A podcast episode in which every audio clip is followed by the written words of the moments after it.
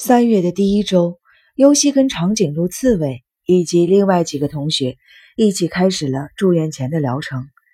新学年开始之前，出院人数总是比平常多，特别是毕业班的同学，出院的就更多了。第八病房楼有将近一半的同学出院。三月十九日，尤西被叫到了诊查室去。诊查室里除了小野医生以外，还有儿童精神病科的主任水尾先生。三天后是毕业典礼，医生要求优西在毕业典礼结束以后回家一天，并利用这一天写一篇作文，谈谈自己住院的感想，算是最后一次作业。同时，交给优西一份同意书，要求跟优西一起参加出院登山纪念的家长在同意书上签字。长颈鹿和刺猬也被叫到了诊查室。得到了一份同样的同意书，三个人拿着各自的同意书，在净水罐前边集合了。同意书只不过是薄薄的一张纸，但在尤西看来，那是一个特别的许可令，或者是一个不可抗拒的命令。净水罐后面的白梅盛开，飘散着醉人的芳香。三个人肩并肩地走到了体育用品仓库的后面，眺望着蔚蓝的大海。在春日阳光的照耀下，大海显得非常的明亮。闻着随风吹来的海潮的香味儿，听着波浪清洗沙滩的声音，心情好极了。如果有可能的话，真想永远站在这里看大海。不知道为什么，尤西突然泪流满面。他觉得难为情，不敢看长颈鹿和刺猬，但是从他们的呼吸中，尤西能觉察出他们也哭了。他没有看他们一眼，以证实自己的感觉，而是一直面向大海，注视着远方。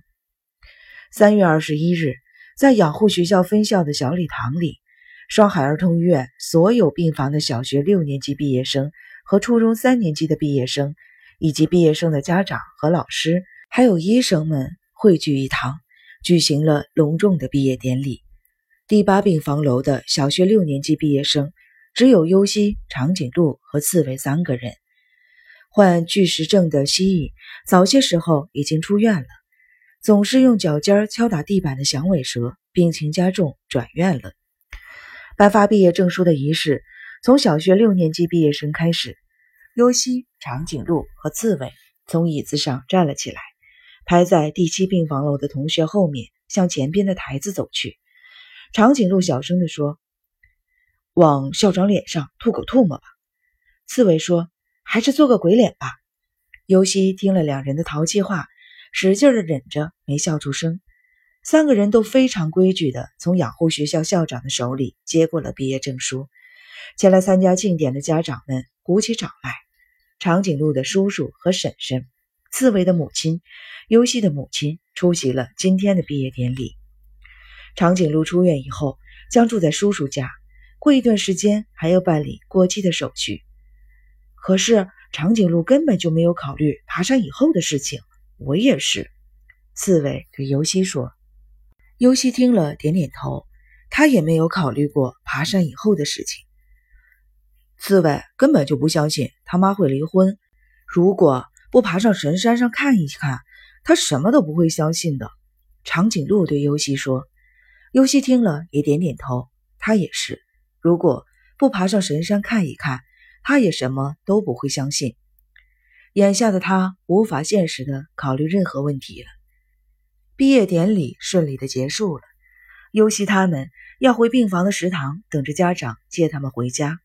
路上，长颈鹿和刺猬走在尤西的两侧，一个劲儿的嘱咐他回去一定要多加小心。长颈鹿说：“遇到危险。”想想鸣神山森林里的大楠木，刺猬说：“想想那个暴风雨之夜，一定能够产生无穷的力量。”尤西使劲儿的点了点头。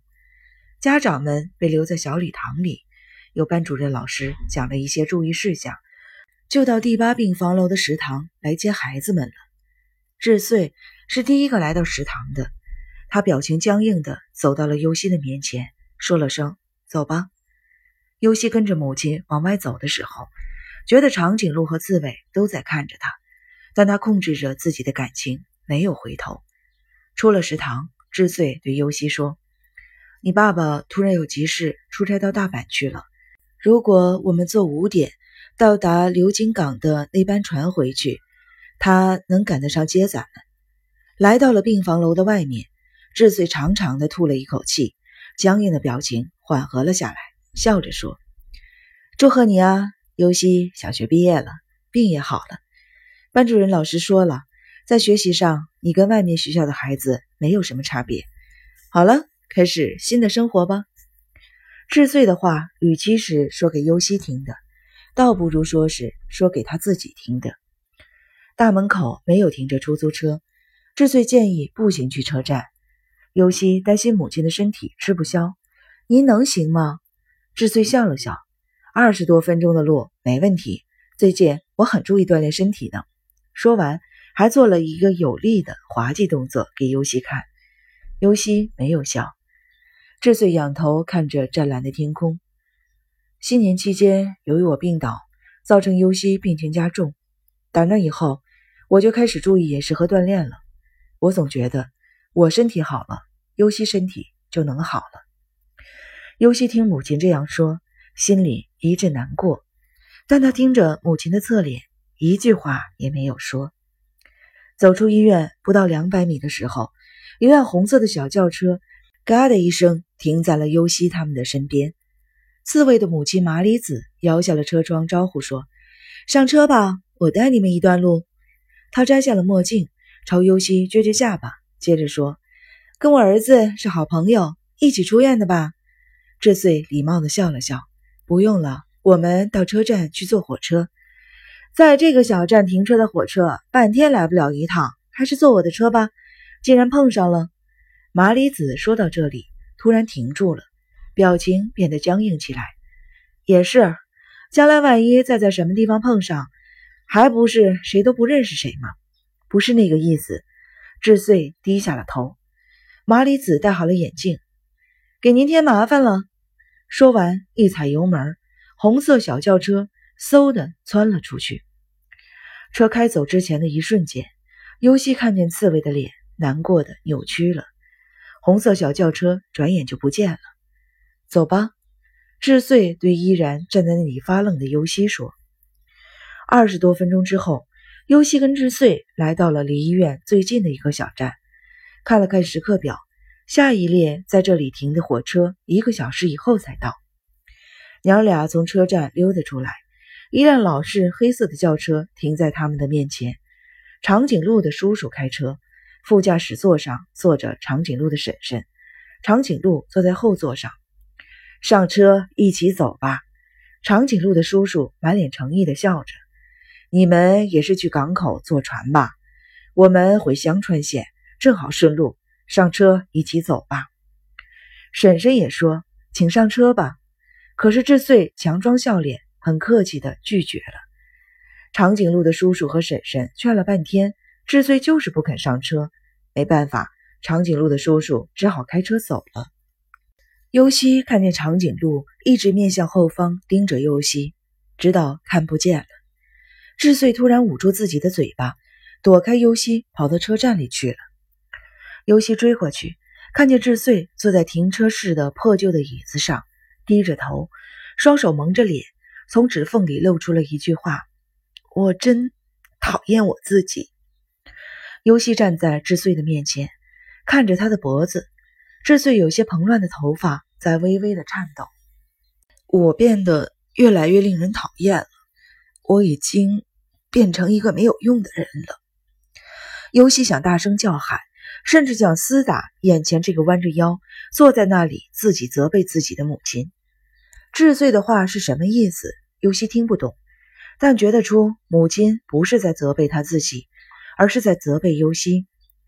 自从我尤西得了精神病以后，才是母亲成了这个样子。如果一直像以前那样做个好孩子，一切问题都不会发生。尤西差一点就要喊叫起来了，他拼命控制着自己的情绪，转过身去。铁路那边就是山坡。山坡上种着山樱花，有大约二成到三成的樱花已经开了。智穗在优希的背后叹了一口气，又说话了：“这回不要紧了吧？出院以后再也不会到这里来了吧？尤西既想对母亲发火，又想抱住母亲，哭着对她说：“对不起，妈妈，是我不好，我是个肮脏的坏孩子，是个不值得您爱的坏孩子。”你怎么不说话？智穗的声音里带着哭腔。你为什么不对我说不要紧了？医生不是说你已经好了吗？尤西紧咬着牙，坚决不张嘴，因为他知道，一旦张嘴就会骂母亲，就会伤害母亲。他不想伤害母亲，不想让母亲痛苦。他把母亲看得比什么都重要。他从心里爱着母亲。智穗没有办法，只好放弃追问，长长的吐了一口气。公路上不过车的时候，可以听到大海的声音。跟我一起到海里去吧，智穗小声地说。大海那边传来了海鸥的叫声。顺着铁路走着去好吗？尤西闭上了眼睛，拼命让自己想明深山，想明深山的森林，想大楠木，想长颈鹿和刺猬。过了一会儿，尤西睁开了眼睛。不。我要去爬山，声音不大，但非常的清晰。山，出院登山纪念神山，好像去年夏天你也说过这件事情。跟我一起去爬山吧。尤西使劲的喘了一口气。既然您觉得您能顺着铁路走到海里去，也一定能跟着我爬到神山上去，锻炼身体嘛。连八十岁的老婆婆都能爬上去呢。跟我一起去爬神山吧，但是他没有说要在山上干什么。关于这个问题，他连想都不愿意想。他紧紧地攥起了拳头，又紧紧地闭上了眼睛。突然觉得有人在拍他的后背。车来了，上车。智穗说。